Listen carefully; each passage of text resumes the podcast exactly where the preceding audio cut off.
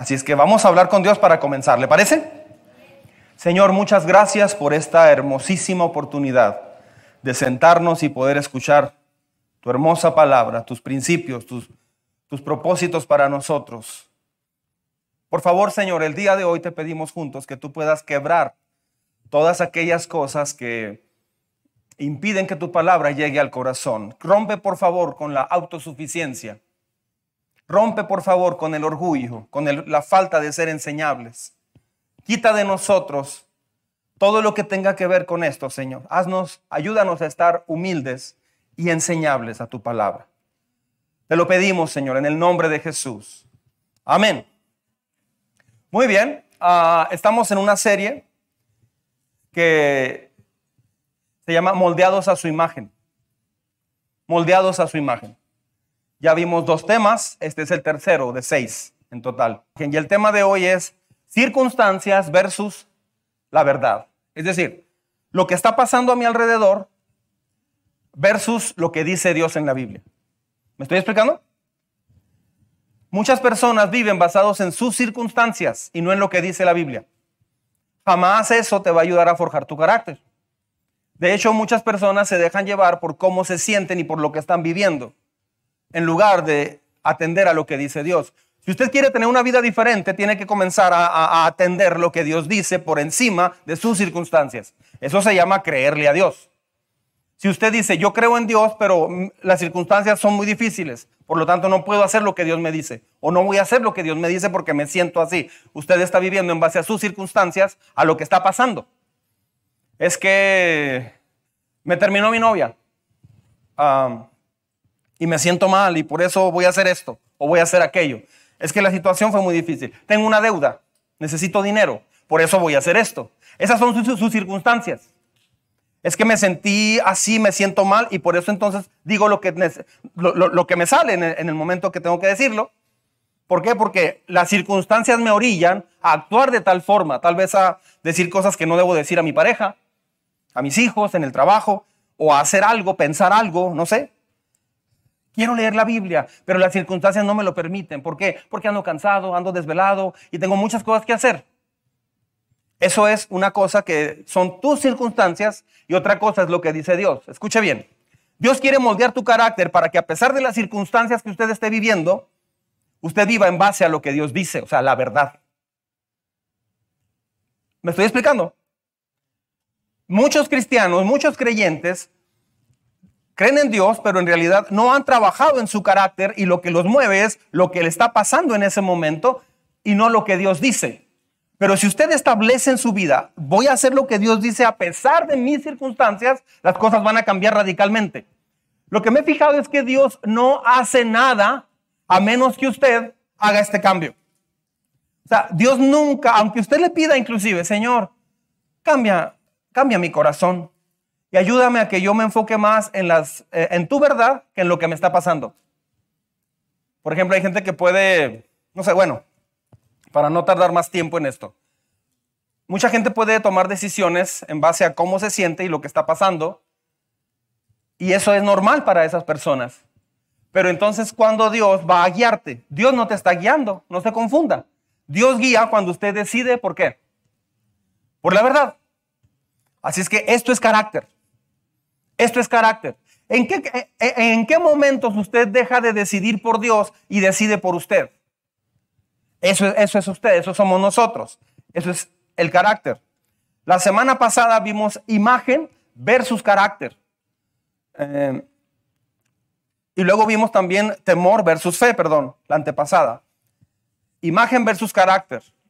Mucha gente se dedica a su imagen en lugar del carácter. Y terminan mal. Otra gente tiene miedo en lugar de fe.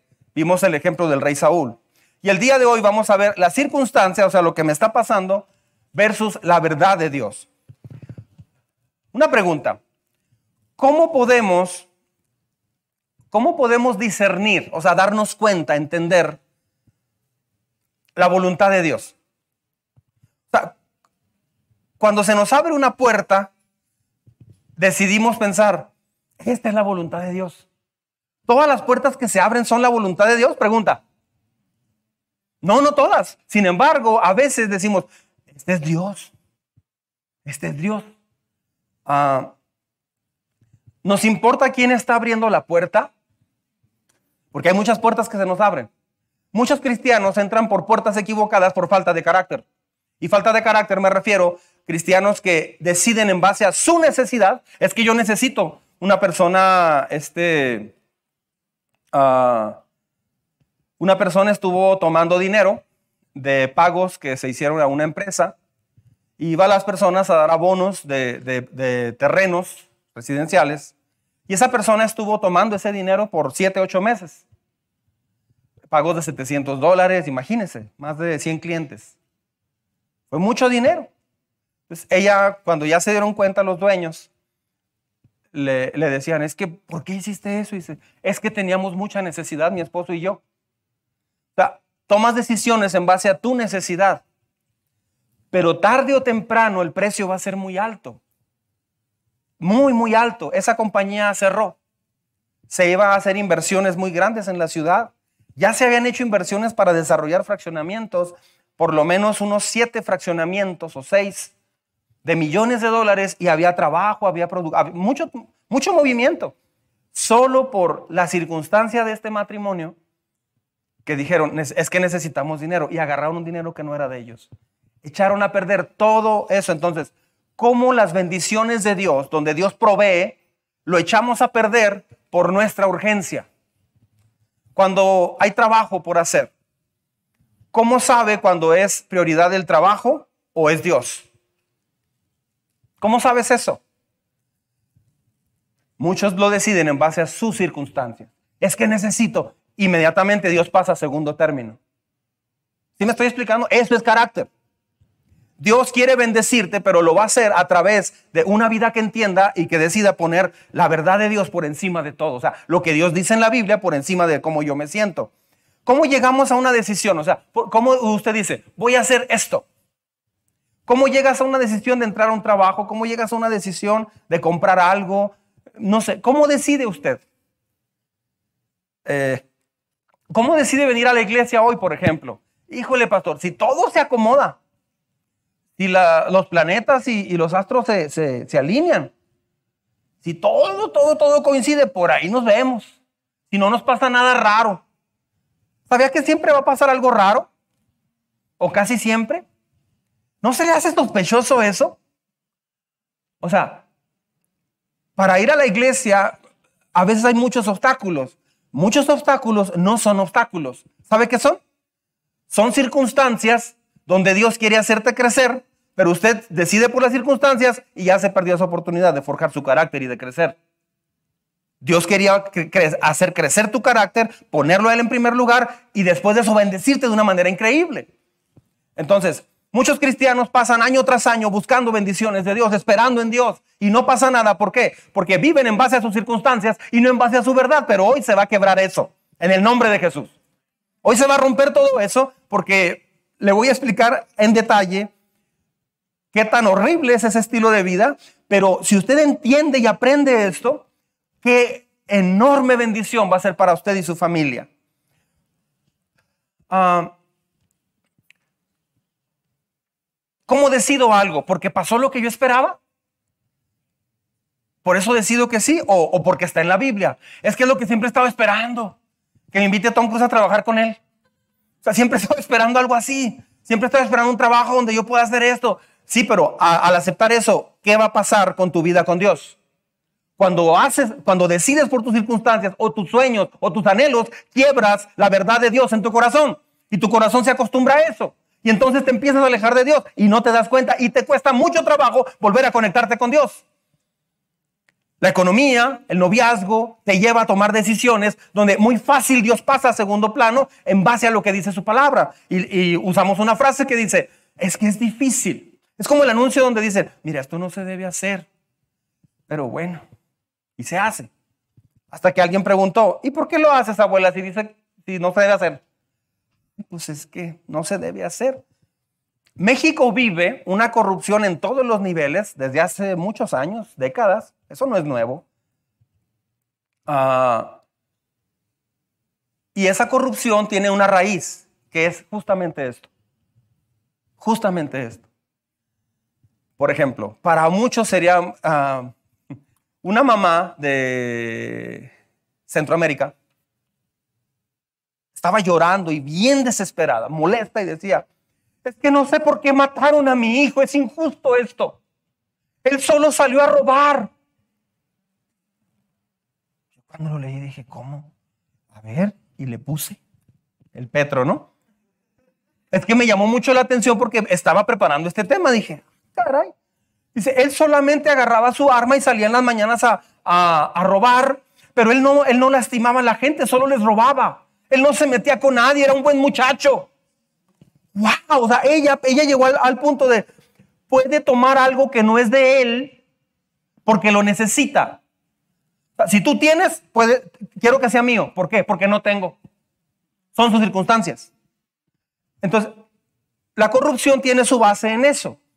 Yo necesito algo, no importa que tenga que mentir, no importa que tenga que hacer algo que no es correcto, pero yo necesito ese carro. Yo necesito, no sé, una vez me dijeron, oiga, este, pues me da para las sodas y le echamos poquita más gasolina. Yo no, ¿cómo va a poner gasolina que no estoy pagando? ¿Y quién le va a pagar? No, pues el dueño. ¿Cómo voy a, cómo voy a hacer eso? Pero mucha gente diría, ándale, pues claro que sí, porque necesito. Esa es la base de la corrupción. Eso no lo puede arreglar ningún gobierno, por muy buen intencionado que sea. Ningún gobierno puede arreglar eso, solo porque ese es un problema espiritual, es un problema del corazón. Entonces, ¿en base a qué decide usted? ¿Cómo sabe que es Dios el que está abriendo esa puerta o no es Dios? ¿Cómo sabe usted si esa relación es correcta o es incorrecta? ¿Lo está haciendo en base a sus sentimientos, a su soledad, a su necesidad?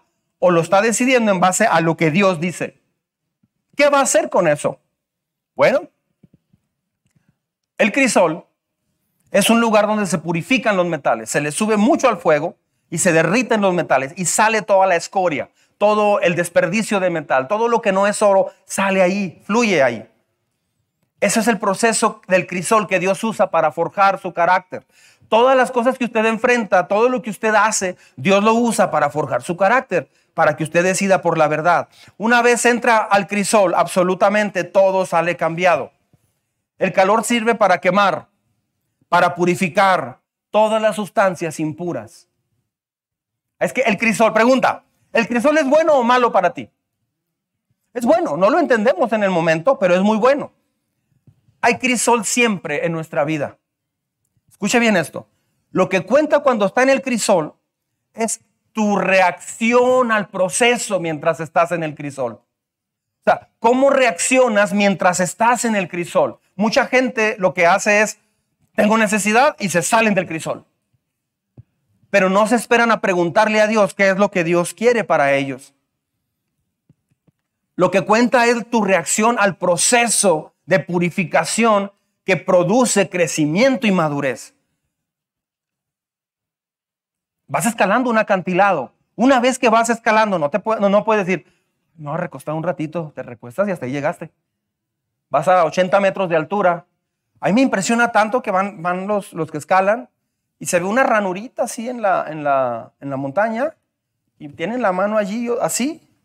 Se ve todos los músculos bien tensos y abajo está el precipicio así. 70, 80, 100, 200, 300 metros. No te puedes cansar. Hasta que llegues. Eso es como Dios forja tu carácter. Los que descansan se caen y tienen que empezar otra vez si sobreviven. Ah, entonces, a menudo basamos nuestras decisiones en nuestras qué?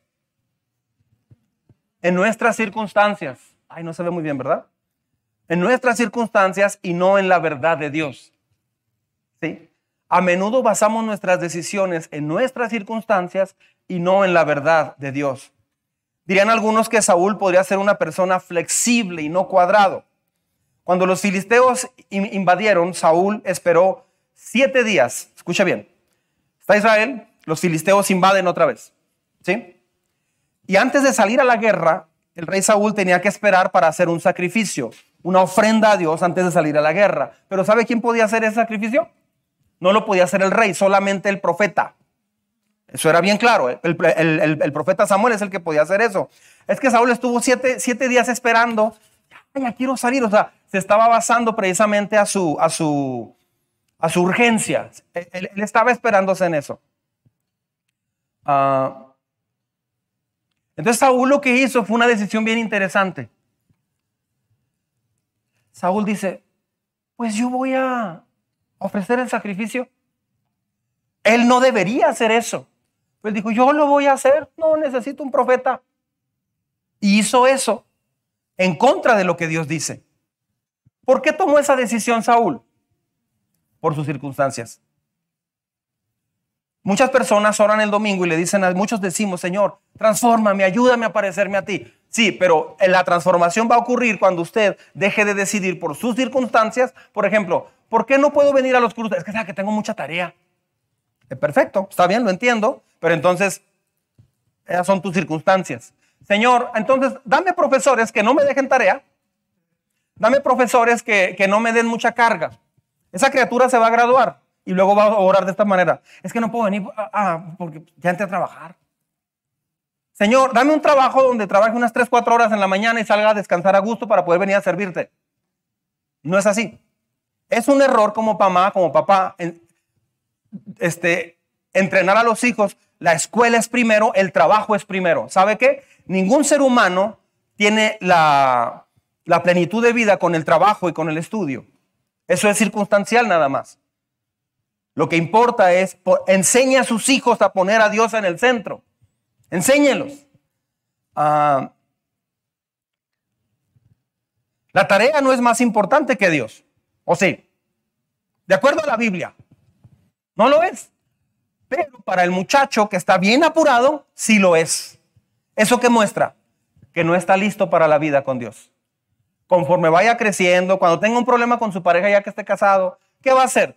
Va a vivir en base a las circunstancias. Tiende tu cama, le dices al niño. Mira.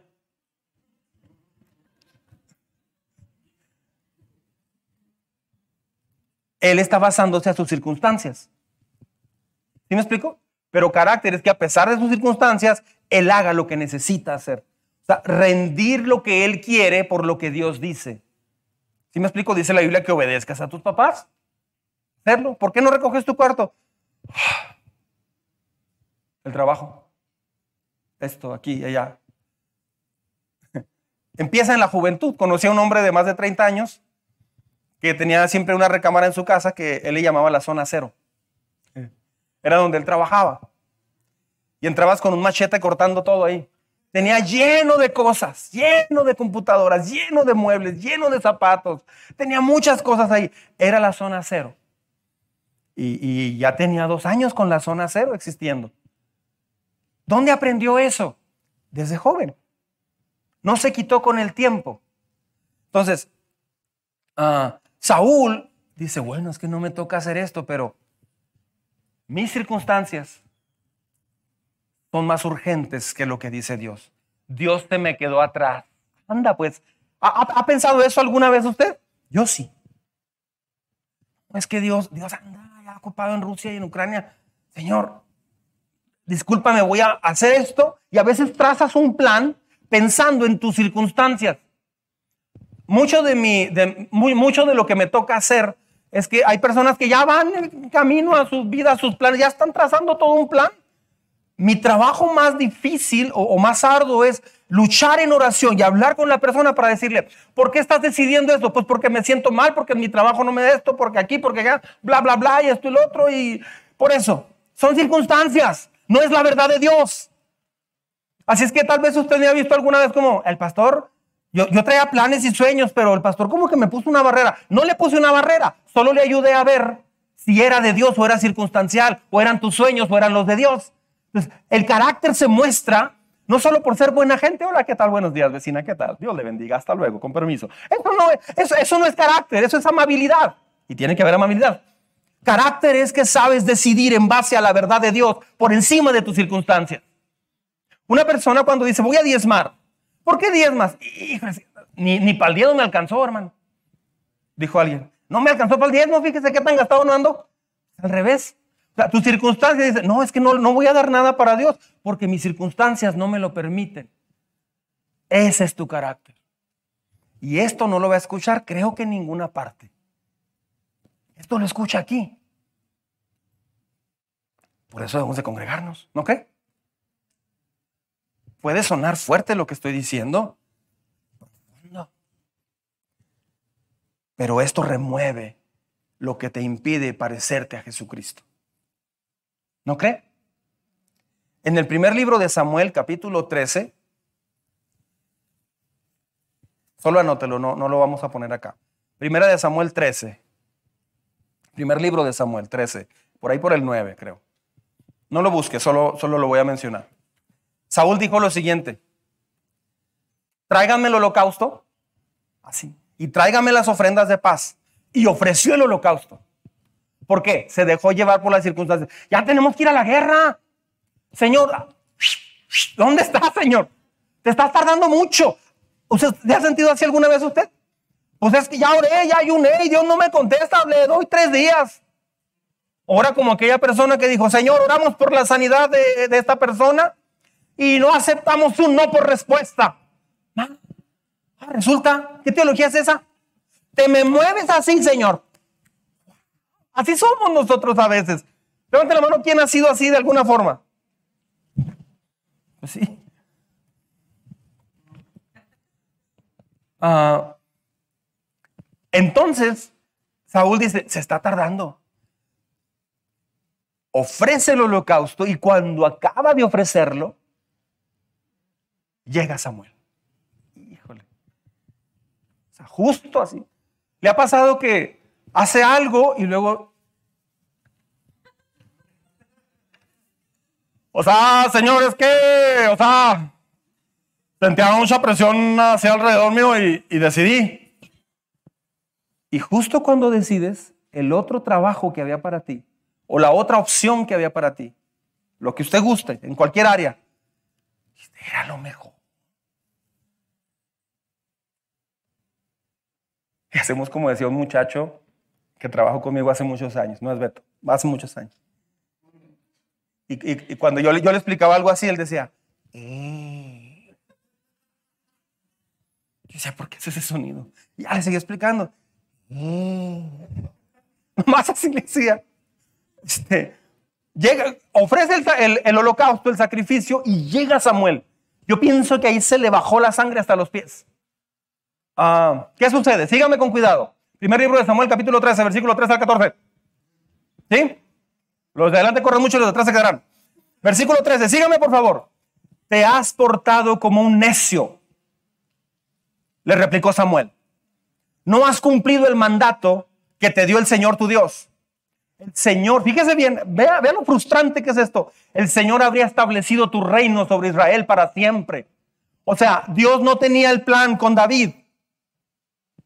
Primero tenía a Saúl, pero Saúl perdió esa oportunidad. ¿Se da cuenta cuántas oportunidades perdemos por nuestras circunstancias? ¿Qué pasó? ¿Por qué discutieron? Es que yo tuve un día muy difícil. Ajá. Y no pude controlarme. Y le dije a mi esposa hasta lo que se iba a morir. Y en lugar de comprenderme, o sea, entonces vives en base a tus circunstancias, por eso no es un carácter. Dios quiere bendecir y establecer su vida contigo y bendecirte para siempre, pero se tiene que hacer este cambio. No decidir en base a las circunstancias, sino en base a la palabra de Dios, a lo que Dios te dice, a lo que Dios te está hablando.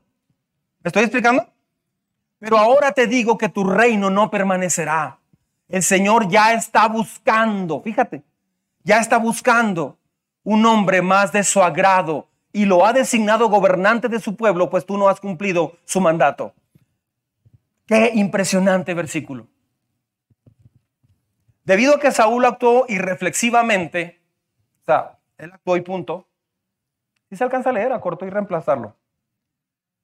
Dios acortó su reinado y decidió reemplazarlo por David. Acortó el reinado y lo reemplazó. ¿Sí me explico? ¿Por qué? Porque David decidió equivocadamente. Saúl sufre una consecuencia horrible, lo perdió todo. Así, lo perdió todo. ¿Qué cosas ha perdido últimamente usted? Esfuerzas, luchas y parece que avanzas y ¡pum! retrocedes. ¿Será que estás viviendo en base a tus circunstancias? ¿Será que a la menor situación dices, no, no, ya no voy al domingo porque, porque salió esto? Esas son tus circunstancias. Entonces, mucha gente piensa, Dios no me bendice, Dios no me guía, Dios, parece que Dios no responde. No es Dios, somos nosotros. Decidimos en base a cómo nos sentimos, a lo que pensamos que necesitamos y no en base a su verdad. Esto es pura carne lo que estoy hablando, es puro bistec, pura carne, puro, eh, es una palabra muy, muy, muy, clara, es alimento muy sólido lo que estoy hablando. La más uh, lo más grande que perdió Saúl era Dios. ¿Sí sabía eso? O sea, Saúl no perdió su reinado en el momento, pero perdió lo más grande. Tal vez no pierdes tu trabajo o no pierdes una relación o no pierdes algo, no sé, un proyecto, un sueño, un anhelo. No lo pierdes, pero lo más grande, si lo pierdes, que es Dios. ¿Qué prefiere usted perder? ¿Tus sueños, tus anhelos, tus prioridades o a Dios? Yo sé que su respuesta automática es, es Dios. Pero, o sea, en automático, no, pues Dios. Para mí no hay prioridad, yo no quiero perder a Dios. Pero, ¿cuándo sustituye usted a Dios por su ocupación? ¿Cuánto tiempo te ha tomado organizar tu horario, tu trabajo y todo lo que más para poder estar? ¿Cuánto tiempo te ha tomado? Entonces, en automático nuestro corazón es Dios, pero sabe, ya en la práctica las circunstancias nos ganan un poco o mucho. ¿Qué es aquello que sustituye a Dios en tu vida? O sea, ¿qué es aquello que suple a Dios tan fácil? Esas son tus circunstancias. Estás perdiendo a Dios y si pierdes a Dios es lo más importante. ¿Por qué? Porque lo decides en base a trabajo, compromisos, diversión, prioridades tuyas, viajes, bla, bla, bla, todo eso. Entonces, tal vez lo que más importe a veces no es Dios. Si así fuera, nadie faltaría a la iglesia. Yo, yo le dije una vez, esta semana alguien me preguntó, ¿cuántos están yendo a su iglesia, pastor? Los domingos. Le digo, mira, si un día se les ocurriera a todo el mundo ir a la iglesia, o sea, si un día todo el mundo se levantara, ¿y si vamos todos a la iglesia? Porque mucha gente falta muy fácil por muchas cosas. Y eso es lo que muchos pastores dicen hemos desarrollado una estructura actual, actual, en este mes, en estas semanas, para volver a reconectarnos todos con Dios. Pero mucha gente no pone atención a esa estructura. Mucha gente se le olvida muy fácil. ¿Por qué? Porque hoy hay mucho ruido alrededor de lo que Dios está hablando. Estamos, estoy picando piedra en su carácter. ¿Ya se dio cuenta? Estoy picando piedra en su carácter con la palabra de Dios. Porque esto es lo que te lleva a la sanidad. Esta serie es para ser forjado a la imagen de Dios, no se olvide de eso. Más adelante Saúl pide a Samuel que le dé otra profecía, como un niño inmaduro. Dame otra profecía. Háblame mejor de otra forma. Eso nos pasa a veces. Señor, ¿qué quieres que haga con esto? Y Dios te dice bien claro. Ok, Señor, estoy teniendo un pensamiento, ah, lo, lo dice tu palabra, se me hace un poquito pesado. Sígueme hablando, Señor. ¿Qué quieres que yo haga? Y vas y platicas con alguien. Oiga, hermana Lolita, fíjese que me está pasando esto. ¿Cómo ve? Ay, mira, yo una vez le... Y la hermana Lolita te da una, perspectiva diferente. O platicas con Panchito. Panchito te da una perspectiva diferente. Entonces, como que es más atractivo, ¿no? Ah, llegando al capítulo 16, Samuel unge a David como rey. O sea, esto sucedió antes de, la historia de David y Goliat. Y sigue la historia de Saúl, ah, donde Saúl comenzó a odiar a David por celos al grado de buscar matarlo. La verdad es que David ya había, eh, en ese tiempo ya, ya David estaba, había sido ungido como rey después de lo de Goliat. O sea, antes de lo de Goliat, pero ah, después de esta situación de Saúl cuando él ofreció el holocausto. Saúl entonces sigue siendo rey, David ya fue ungido como futuro rey, pero todavía no era rey. Y Saúl, siendo rey, empieza a perseguir a David. Primero lo invita al palacio, después de matar a Goliat. Lo invita al palacio. Y David tocaba el arpa para él. porque cuando tocaba el arpa, Saúl se sentía en paz por un, un demonio que lo atormentaba. la cosa estaba muy mal ya para Saúl. Y David tocaba y el demonio, el espíritu se iba. Pero de pronto, en una ocasión, estando allí tocando David, agarra una lanza y, se la arroja y trata de matar a David. David tiene que huir y ahí empieza una persecución. Cuando Dios te da un sueño, hay una emoción, pero también hay obstáculos. Hay un tiempo de espera y luego va a suceder. El tiempo de espera es para forjarte, para que aprenda a poner ah, sus decisiones en base a lo que Dios dice y no a lo que usted piensa o considera. Saúl tiene una constante. Escucha bien esto, por favor. ¿Me estás siguiendo? Saúl tiene una constante. Él puede reemplazar a Dios muy fácilmente. Una vez vino un pastor de Corea, una iglesia que servía a Dios, crecía, oraba y todo, y lo trajeron a una iglesia de Estados Unidos. Esto lo platicó un pastor americano, yo no lo platiqué. el pastor Tommy Nelson de Dallas. Y él decía, y vino a una de nuestras iglesias americanas, decía este pastor tejano y llegó a la iglesia y vio unas instalaciones impresionantes. Un santuario para más de mil personas, todo alfombrado, con sillones tipo VIP, como los de los cines, así para poner inclusive el café, así butacas de lujo. Y se vio una pantalla que costó muchísimos cientos de miles de dólares. Ah, vio eh, un drama que se presentó, un sonido espectacular, y, todo así. Cuando este hombre regresó a Corea, le preguntaron, ¿cómo es? Esto fue hace ya varias décadas. ¿Cómo fue tu visita a la iglesia, a Estados Unidos, a esta iglesia americana? Y este pastor coreano dijo, es impresionante lo que los americanos pueden hacer sin Dios. Hay recursos. Y así dijo él. Se parece a nuestra vida a veces. Saúl tiene una constante, muy fácil reemplaza a Dios. Híjole, Señor, te va a quedar mal. Señor. Me frustra porque yo quiero, pero algo me impide. Es eso precisamente. Eso es el carácter. No, no hay carácter. Mire, sígame. Ah.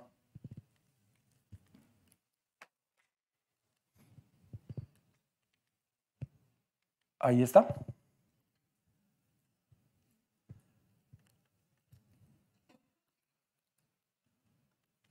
O si me ayudan a avanzar uno, chicos, donde dice el conflicto.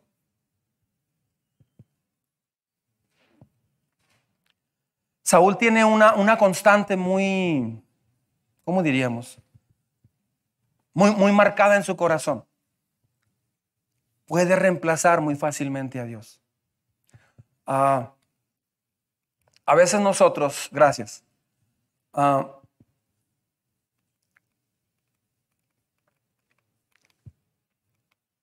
Denme un tiempito.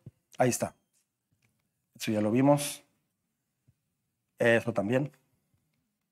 Ahí está. Sígame.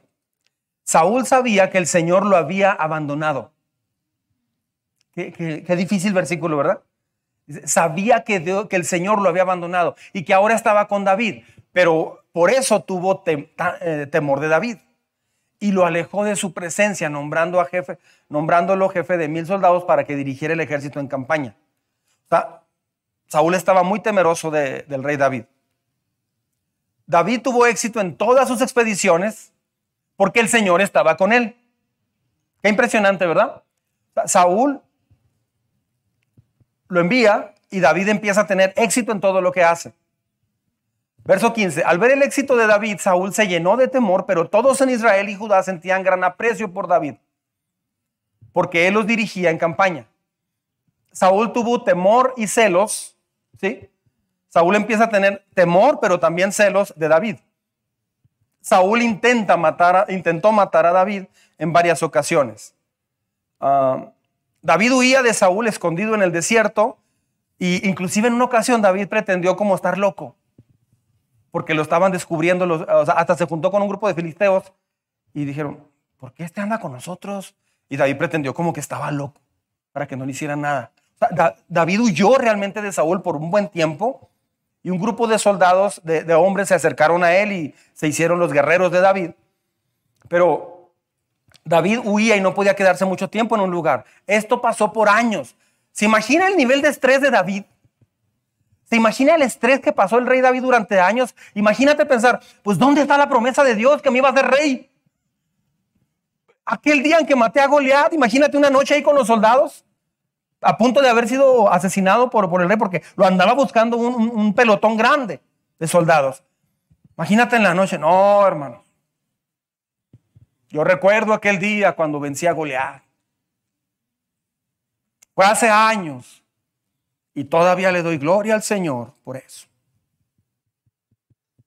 Recuerdo cuando me ungieron para ser rey de Israel. Y, y enos aquí. Aquí estamos, hermano. En la lucha. Más, más zapachurrado que qué. viviendo de un éxito pasado como diciendo, ¿qué pasó con Dios? Rodeado de, enemigos, él aprendió a fijarse en Dios. ¿Se imagina el nivel de estrés que enfrentó? Él, rodeado de enemigos, se empieza a fijar en una persona principalmente.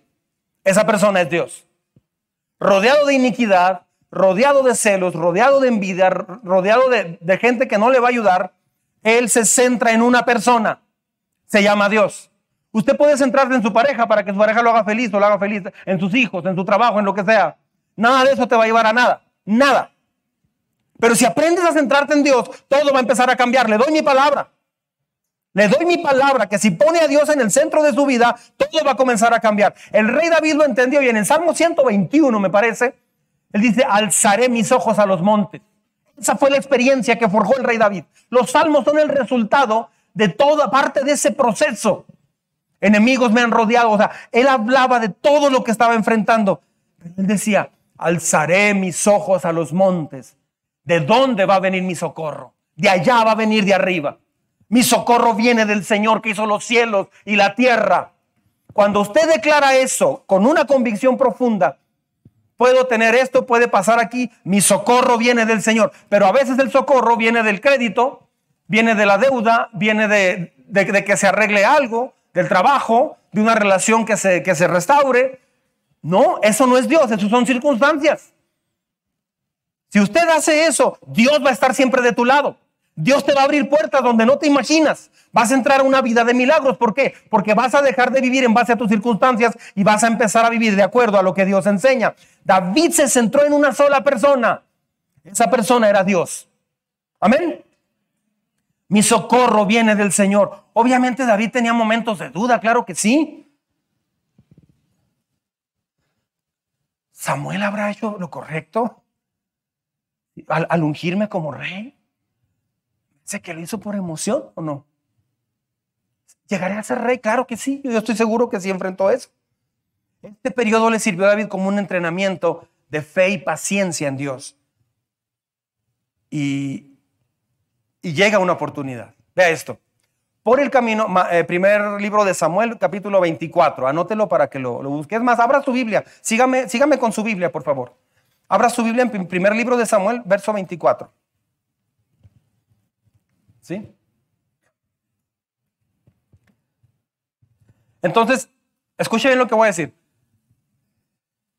Si tu vida no debe de depender de las circunstancias, ¿Qué es lo más importante que usted debe tener como, como, un bien muy preciado en, en su vida? ¿El celular o la Biblia?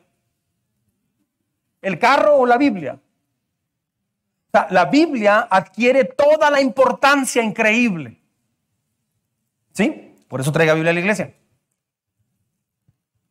Por el camino llegó a un redil de ovejas y como había una cueva, ¿estoy bien? como veo una cueva en el lugar, entró allí, está hablando de Saúl, para hacer sus necesidades. Ok, escuche bien. Saúl anda persiguiendo a David. Y entonces entra a una cueva, ¿sí? Para hacer sus necesidades. David estaba escondido en el fondo de la cueva con sus hombres.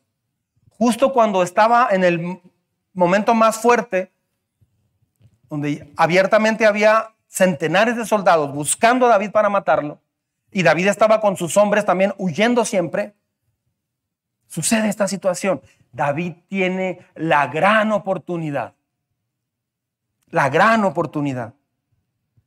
Saúl llega en Gadi, cerca del mar muerto es esto, buscando matar a David. Y ahí estaba David. Cuando ven los soldados escondidos que entra Saúl sin su escuadrón, sin sus guardaespaldas, entra solo, vulnerable. Algunos hubieran dicho, mira, te lo mandó Dios. Órale, toma mi lanza y mi espada. Porque era, era, estaba muy oscuro. Y estos le dijeron, vea, vea el consejo de los soldados. En verdad hoy se cumple la promesa que te hizo el Señor cuando te dijo, porque Dios le había dicho, yo pondré a tus enemigos en tus manos para que hagas con él lo que mejor te parezca. Dios le había prometido esto a, a David mientras lo perseguía Saúl. David se levantó y sin hacer ruido, ¿qué tan oscuro estaba? Cortó el borde del manto de Saúl. O sea, Saúl estaba en su situación, ¿verdad?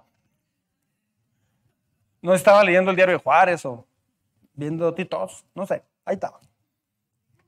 Y llegas, llega David, bien sigilosamente, y corta. Traía un cuchillo bien filoso. ¿Qué ninja cutter ni quién sabe qué? No, no. A los soldados de David no les cabía duda y vieron que era una oportunidad dada por Dios. Saúl estaba sin defensa, solo, sin soldados, y entró a la residencia temporal de David. Para David era una decisión difícil que enfrentaba, matar a Saúl y tomar el reinado, era una circunstancia perfecta porque David empezó a provocarlo, él lo estaba persiguiendo, Israel iba a saber eso. Él empezó. Es que puedo, puedo matarlo sin problema.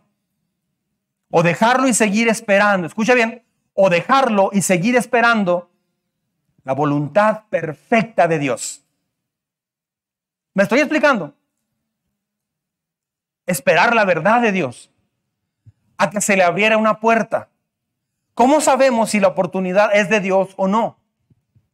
Las circunstancias eran perfectas. David tenía todo lo necesario para matar a Saúl. Todo. Había la justificación completa, la afirmación de sus fieles, o sea, los soldados, y la oportunidad ideal. O sea, todo estaba a pedir de boca. Había la justificación de que Dios le había dicho a David que le iba a entregar a su enemigo. Pues Dios lo profetizó después de todo. Lo voy a hacer. El dilema de David es vivir por las circunstancias que surgen o depender de la verdad de Dios. El mundo aprecia, escuche bien, solamente el resultado. El mundo se basa al resultado. El, El fin justifica los medios. Mira, lo importante es que lo hagan, no me interesa cómo. No me interesa cómo. Pero a David no le importa eso nada más. A David le importa el método que se usa, la forma como se actúa. Matar a Saúl en la cueva, escuche bien, ¿cree usted que era el método de Dios? Matarlo sin, sin que Saúl supiera, agarrarlo descuidado. Es propio de un rey que es llamado alguien como el corazón conforme a Dios. No, pero sí era de un guerrero grande en, nuestros días. Y estos le dijeron, ¿en verdad hoy se cumple la promesa? Aquí va. Que el Señor me libre de, hacer de hacerle al rey lo que ustedes sugieren. No puedo alzar la mano contra él porque es el ungido del Señor. De este modo David contuvo a sus hombres y no les permitió que atacaran a Saúl. Pero una vez que éste salió de la cueva para proseguir su camino, ah, bueno, David también conocía la verdad de Dios. O sea, David David también sabía que podía matarlo, pero David conocía mucho más que sus soldados la verdad de Dios. Por eso pasar tiempo con Dios es tan fundamental, es tan importante. ¿Cómo hubieran interpretado los hombres de David si David rápido se hubiera levantado y lo hubiera clavado con su espada? ¿Cómo lo hubieran interpretado los soldados? cuando lo escucharan cantar los salmos? ¿Cómo? ¿Lo respetarían menos o más? ¿Qué cree que aprendieron los hombres de David de este evento? ¿Qué cree que aprendieron? Que es mejor dejar las cosas a Dios. Esperar en Dios es mucho mejor, a pesar de las situaciones difíciles que hay. Reconoció que Saúl era el ungido de Dios. ¿Cuál es el dilema? Dios había prometido a David que él sería rey, pero ¿por qué la demora? Ese, era el problema. El proceso de Dios es casi siempre diferente de lo que nosotros esperamos. ¿Se ha fijado en eso? Dios había prometido a David que él sería el rey, pero ¿por qué entonces Dios está tardando tanto? El tiempo de Dios, escuche bien, lea conmigo esto. El tiempo, conmigo, el tiempo de Dios es casi siempre más lento de lo que esperamos. ¿Quiénes dicen amén a eso? ¿Sí? Casi siempre es mucho más eh, lento. Ah, de su tiempo de aflicciones, David aprendió a confiar en Dios, a oír la sabiduría de Dios, a depender de Él, de su poder, a buscar la razón en Dios, no en Él mismo, a buscar el propósito de Dios, no sus circunstancias. Eso es lo que cambia el carácter, eso es lo que transforma. ¿Por qué hay un divorcio? Porque ambos están dependiendo de las circunstancias. Me encanta cuando alguien dice, pastor, llegamos aquí teniendo estos problemas como pareja y eh, ya pensábamos que nuestro matrimonio estaba deshecho. Pero una vez que empezamos a entender lo que Dios dice y a, y a, ponerlo en práctica, Dios restauró todo. ¿Sí? Dios restaura todo. Basta con que uno comience a hacer lo que Dios manda hacer. Necesitas a alguien más grande que tú para enfrentar la vida. Esa persona es Dios. Usted no es suficiente para enfrentar la vida. Ni yo tampoco, nadie. Nos interesa a veces la eficiencia de Dios, pero a Dios le interesa que aprendas. Nos interesa el ya, a Dios le interesa el cómo lo vas a hacer, cómo vas a reaccionar. ¿Por qué Dios parece responder muy lento? Bueno, Él tiene el propósito de entrenarte como la vida de José. A José lo venden sus hermanos como esclavo, luego cae preso en la cárcel, eh, fue aprisionado con grilletes en la cárcel, hasta que Dios cumplió, cumplió sus promesas al final pero pasó por una prueba importante, por buen tiempo. ¿Qué área de tu vida surge? ¿Qué pregunta surge cuando el proceso de Dios es lento? ¿Por qué a mí? ¿Por qué a mí? Preguntar eso es muy necio. Sin embargo, todos hemos preguntado. ¿Ya han preguntado por qué a mí? Es nuestra pregunta favorita, pero es una pregunta muy necia. No te ayuda, no te... ¿Por qué a mí? ¿Sabes qué estás diciendo con por qué a mí? ¿Que no te importa o qué? ¿Que no me amas o qué, Señor? O sea, decimos mucho con esta frase. ¿Por qué a mí? Pues no que me amas, es un reproche a Dios. Luego la gente dice, pues es que así le digo, Señor, ¿por qué a mí? Eso no es orar, eso es quejarte. Dios no va a responder cuando te quejas, jamás, jamás. Un niño que está llorando, a veces este, hay niños que se va el papá y dejan de llorar. Hay un, hay un video que vi hace tiempo que va el niño o sea, el papá lo ve llorando y se va. Y, el niño llega donde está el papá en la sala y se vuelve a tirar en la sala. Y el papá se levanta y va a la cocina. Ahí se queda callado, así, por arte de magia. Ahí ve el niño en la cocina. cuando lo está viendo? ¿Quieres almorzar? ¡Ah, no quiero. Y se vuelve a tirar y baila breakdance y todo. Y, así. Si el papá le dice, a ver, mi hijo, ¿qué quieres, corazón? vas a ser un delincuente de ese hijo, porque le vas a dar todo lo que quiere y todo lo que te pide. Cuando Dios nos invita a su escuela, Él no nos revela cómo va a ser el proceso. Uh, mire, David y Abisaí llegaron esa noche y vieron a Saúl dormido en medio del campamento con su lanza hincada en la tierra a su cabecera. Este fue otro evento. Abner y el ejército estaban acostados a su alrededor hoy ha puesto Dios en tus manos a tu enemigo. Otra vez, en otro evento, llega David y está dormido Saúl, todos los soldados dormidos. Y otra vez tiene David a Saúl allí. ¿Cómo ven? Le dijo a Abisai David, déjame matarlo. Este repunoso. Déjame matarlo, déjame clavarlo con mi lanza. De un solo golpe de lanza lo dejaré clavado en el suelo y no tendré que rematarlo. ¿Se da cuenta? Hoy Dios ha puesto en tus manos a tu enemigo. Wow. Este episodio se llama La oportunidad regresa. No lo mates, exclamó David. ¿Quién puede impunemente alzar la mano contra el ungido del Señor? O sea, escucha bien. Cuando tú murmuras o cuando tú eh, te lanzas contra alguien a quien Dios está llamando o bendiciendo, cuando usted se lanza, dice el rey David, ¿quién va a permanecer impune? O sea, le va a ir como en feria, lo quieras o no. Lo quieras o no.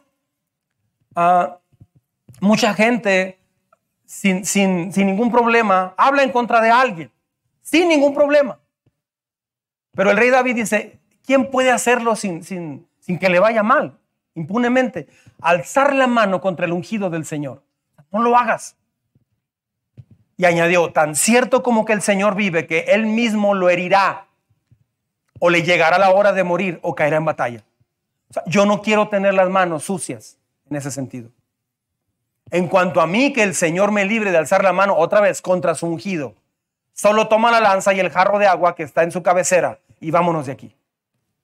David mismo tomó la lanza y el jarro de agua que estaba en la cabecera de Saúl y los dos se marcharon. Nadie los vio ni se dio cuenta, pues todos estaban dormidos. No se despertaron, aquí va, fíjese, pues el Señor los había hecho caer en un sueño profundo. O sea, Dios parece que le puso todo en charola de plata, ¿no? ¿Sí o no? O sea, Dios, hey. están bien dormidos, no se despiertan. A lo mejor se tropezaron, hicieron ruido y nadie se... Dios había hecho caer en un sueño muy profundo. Todo estaba acomodado. ¿Qué vas a hacer? Una vez más, las circunstancias parecen perfectas. Esta vez Abisaí se ofrece como voluntario para matar a Saúl. Yo lo mato para que tú quedes, no te preocupes, nomás da la orden. Perdón, Pablo, ahí está. Ha sido más. Sin embargo, David prohíbe a Abisaí hacer daño a Saúl porque él era el ungido de Dios.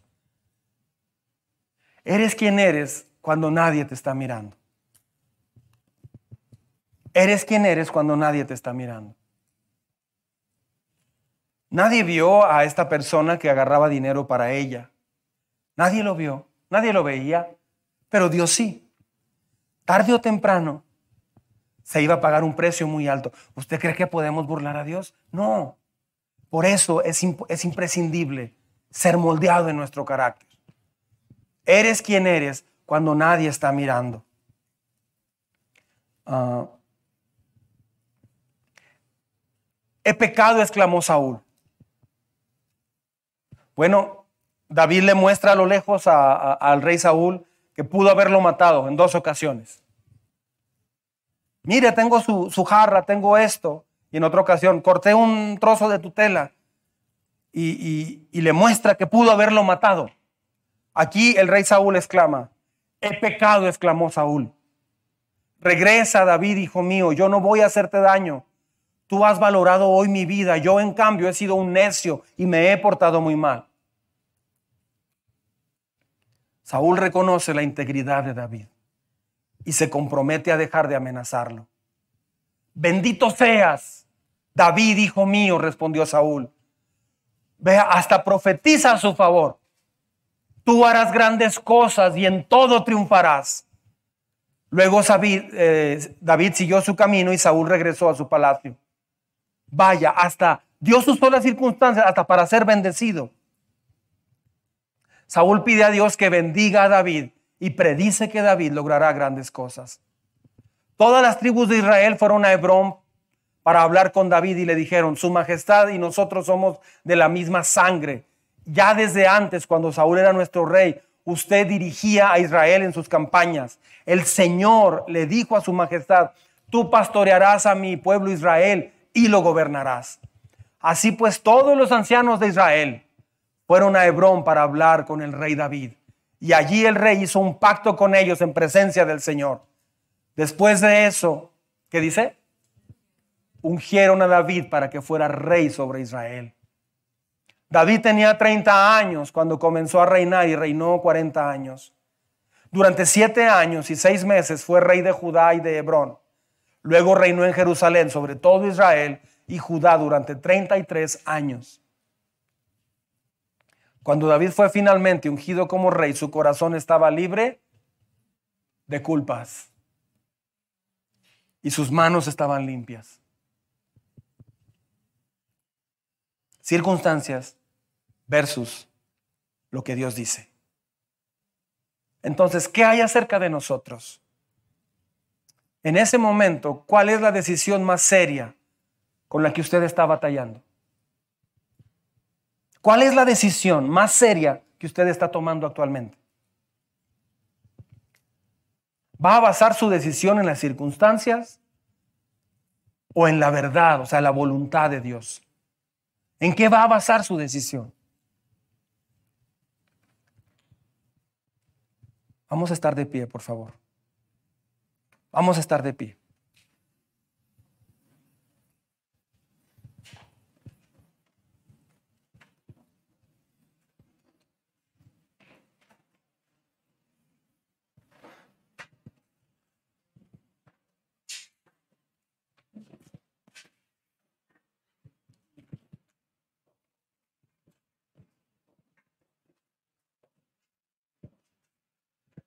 Cierre sus ojos un momento. Vamos a preparar nuestro corazón.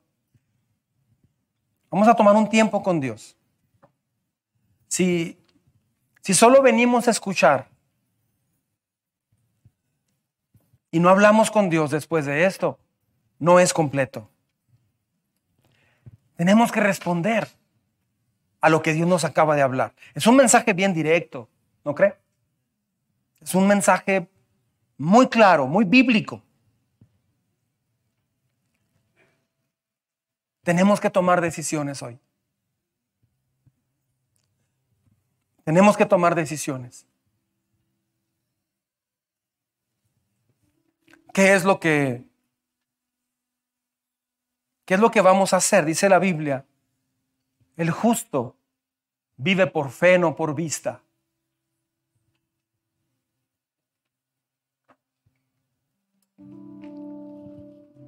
No importa si tenemos todas las puertas abiertas. Tal vez una de esas puertas no viene de Dios. Podemos perder la verdad de Dios. Cuando la verdad de Dios no coincide con lo que te está pasando por tus circunstancias, tienes que arraigarte más en su palabra. ¿De qué forma erramos? O batallamos por desconocer lo que dice Dios en su palabra o por olvidarlo. Tal vez lo sabemos, pero lo olvidamos. Dios está empeñado en enseñarte a vivir de acuerdo a sus verdades y no de acuerdo a tu dolor o tus circunstancias, cualquiera que sea. Cuando tienes un sueño, un anhelo en tu vida, cuando deseas algo en tu vida, asegúrese que vaya de la mano de Dios y no de la mano de tus emociones, de tus deseos, de tus metas. La mejor pregunta que usted y yo podemos hacer el día de hoy es, ¿qué quieres que haga, Señor? Dios ya nos ha respondido durante 50 minutos. Yo quiero, hijo mío, hija mía, yo quiero que ya no decidas por lo que te está rodeando, por lo que te hicieron, por lo que te falta o por lo que te sobra. Tampoco por cómo te sientes en el momento. Que no tomes decisiones basadas en lo que más en lo que los demás hacen. No bases tus decisiones a lo que otros hacen, aun cuando se fueren cristianos. Aprende a confiar en mi palabra. Encuéntrame en mi palabra. Encuéntrate conmigo en mi palabra. Déjame guiarte. Déjame empezar de a de veras a guiar tu vida. Encuéntrate diariamente conmigo. Dios nos está diciendo, hijo mío, hija mía, cada vez que has decidido en base a tus circunstancias, a lo que estás pasando y, cómo te sientes, retrocedes mucho. Y entonces tú eres tu propio Dios.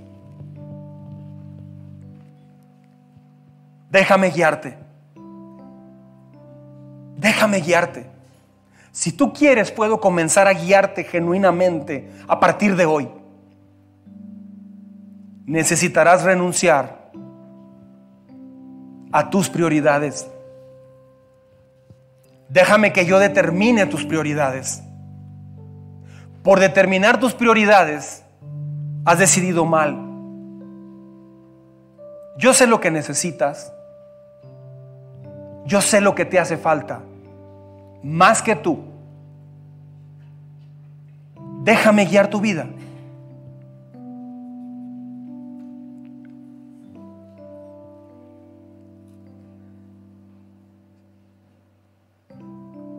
Si usted quiere este día,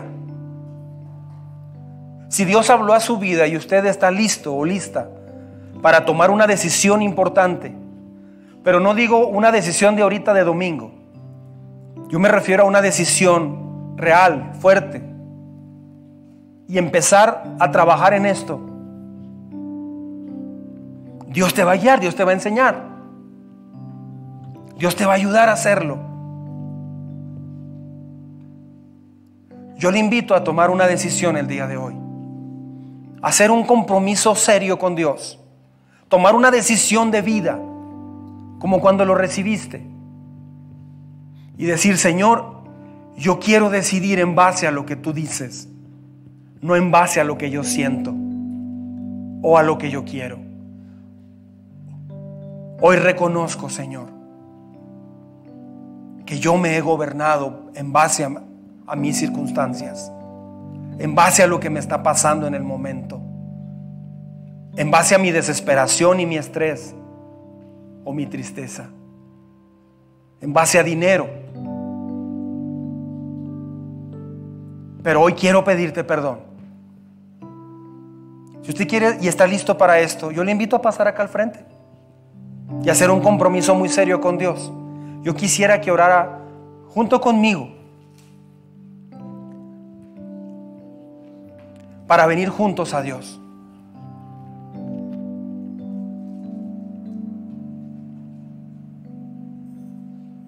Alguien quiere pasar y hacer este compromiso con Dios, es el momento de hacerlo.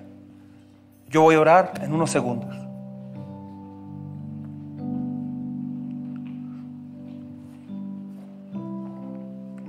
Gracias, Señor. Nadie se distraiga. Nadie se distraiga. Este es un momento bien solemne. Este es un momento fundamental, bien importante. Si alguien dice, yo no puedo pasar porque tengo miedo a no cumplir, esas son las circunstancias. Ese es el rey Saúl, teniendo miedo de enfrentar a David, a Goliat.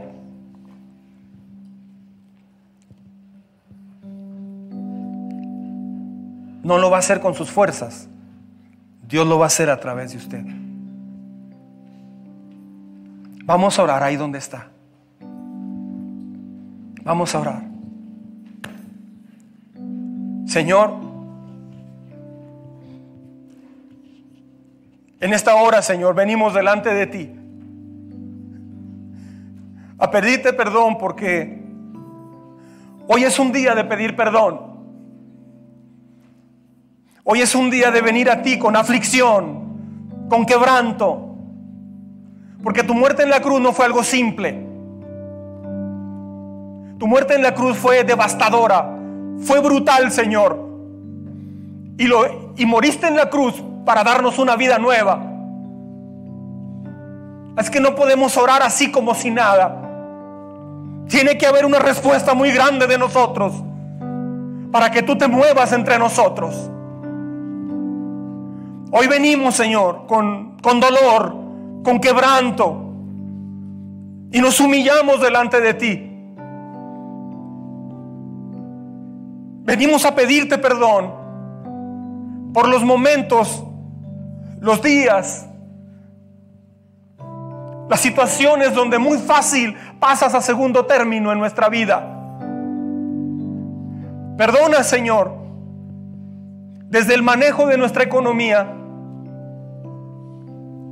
hasta el trabajo, las áreas sentimentales y emocionales, nuestra relación con la familia, con nuestros amigos, el tiempo que pasamos buscándote o no. Señor, hoy venimos como iglesia a pedirte perdón. Yo te pido, Señor, que toques el corazón de cada uno aquí presente. Qué duro sería que alguien endureciera su corazón este día después de un mensaje tan claro de parte tuya. Yo por mi parte, Señor, junto con mis hermanos acá, venimos a suplicarte perdón a suplicarte, Señor, porque te hemos reprochado y nos hemos quejado que no has respondido cuando nosotros muy fácil te hemos sustituido. Perdona, Señor, por los momentos en que hemos confundido nuestros, nuestras puertas abiertas con tu voluntad. Eso no es así, Señor. Tú no te mueves, tú no manifiestas tu gloria. Tú no bendices a tu pueblo cuando se vive de esta manera. Perdona si esperamos las circunstancias perfectas para buscarte y leer tu palabra. O leemos tu palabra esperando encontrar una respuesta a nuestro problema, si no ya no la leemos. Señor, ¿cómo te vas a manifestar en una familia así? ¿Cómo vas a bendecir a un joven, a una señorita? Si no hay una búsqueda profunda de ti. Quebranta hoy, dígale si usted gusta. Todo aquel que quiera reconectarse con Dios, crecer en carácter, dígale ahí donde está. Por favor, Señor, quebranta en mí todas estas actitudes equivocadas. Quebranta en mí, Señor, este mover mío, esta reacción mía Hoy decido ponerte como mi fundamento. Hoy decido poner tu verdad en medio de mi vida. Tal vez esto, Señor, incomode a algunos aquí, se sientan culpables o se sientan mal. Señor, muéstrales que la culpabilidad jamás, jamás nos ha llevado a algo bueno. La culpabilidad humana. Pero la culpabilidad que se lleva a tus pies si nos regresa a tus caminos. Ayúdanos a ser una iglesia sencilla y humilde que sabe escuchar tu palabra. Hoy tú has hablado a nuestro corazón, Señor. Yo estoy seguro. Yo he hablado tu palabra, Señor. Pero juntos venimos hoy a pedirte ayuda. Porque no ha sido fácil establecer esto en nuestro corazón. Confesamos nuestro fracaso en esto muchas veces. Confesamos que cuando no hablas y no das una solución, nos hemos desesperado, Señor. Porque, porque somos torpes y somos necios hasta la médula. Hoy confesamos este pecado. Hoy te pido que tengas piedad de nosotros. Hoy te suplico que perdones esta actitud tan horrible, tan atea, tan pagana, tan humana, Señor, y tan vacía. Perdona, Señor, ten piedad de nosotros. Ten misericordia de nosotros.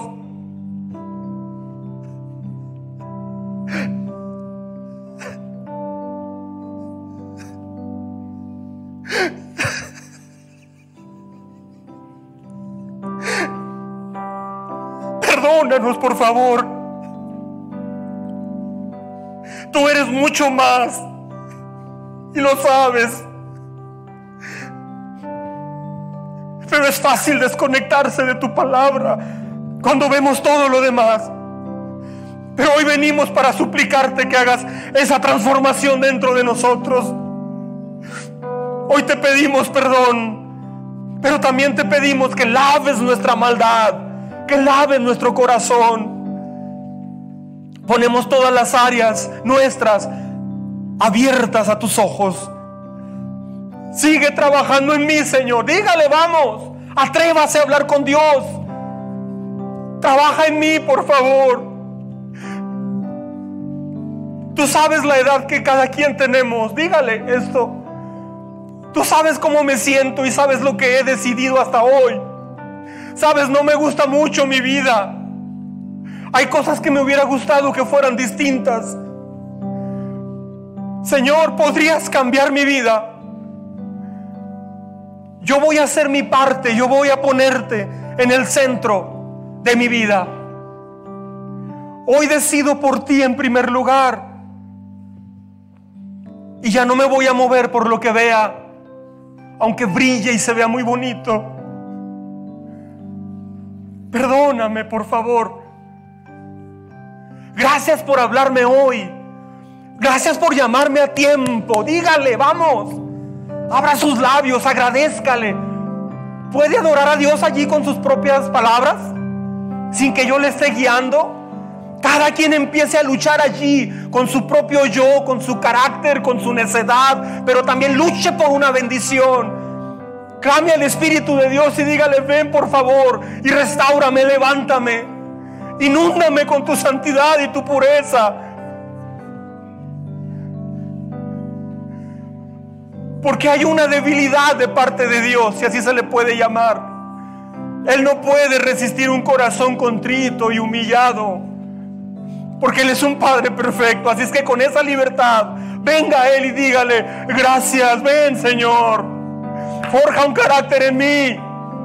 Transforma lo que tengas que transformar. No me dejes así, por favor, aún en contra de mi voluntad. Vamos, ore, entre en pacto con Dios. Entre en acuerdos serios con Dios. No tenga miedo.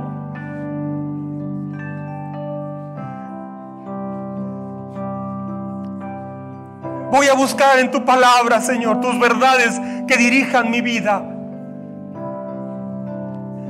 Gracias, Señor, porque preparaste este día. Guardaste este día para mí. Gracias.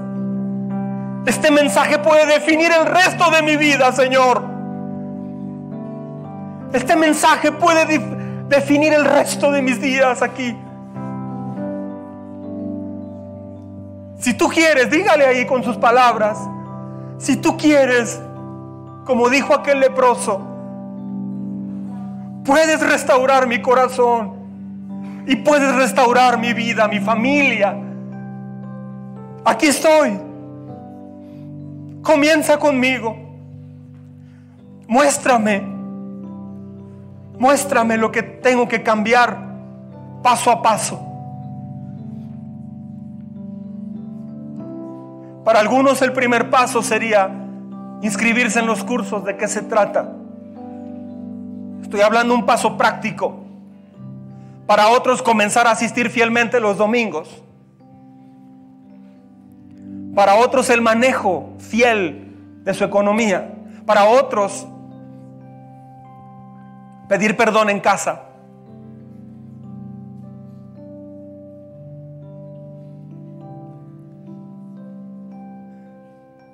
Hoy, Señor, abandono mi idea, mi idea de vivir de acuerdo a lo que me pasa, a lo que me dicen, a cómo me siento.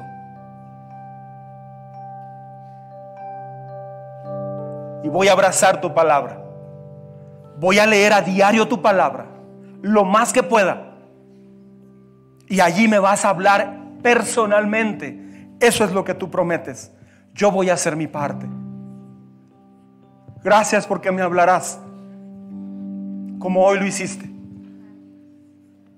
Gracias por este llamamiento como iglesia, porque es un llamamiento general. Tu llamado sigue igual al día de hoy. Todo aquel que quiera, venga y beba del agua gratuitamente. Una agua que no te, de la cual no te va a volver a dar sed. Brotará un río, un manantial de adentro de tu ser que saltará para vida eterna. Y habrá plenitud de gozo aún en medio de cualquier circunstancia. Ese es un carácter cambiado. Así es que gracias Señor por el crisol. Gracias por el crisol. Y gracias por este día. Te adoramos.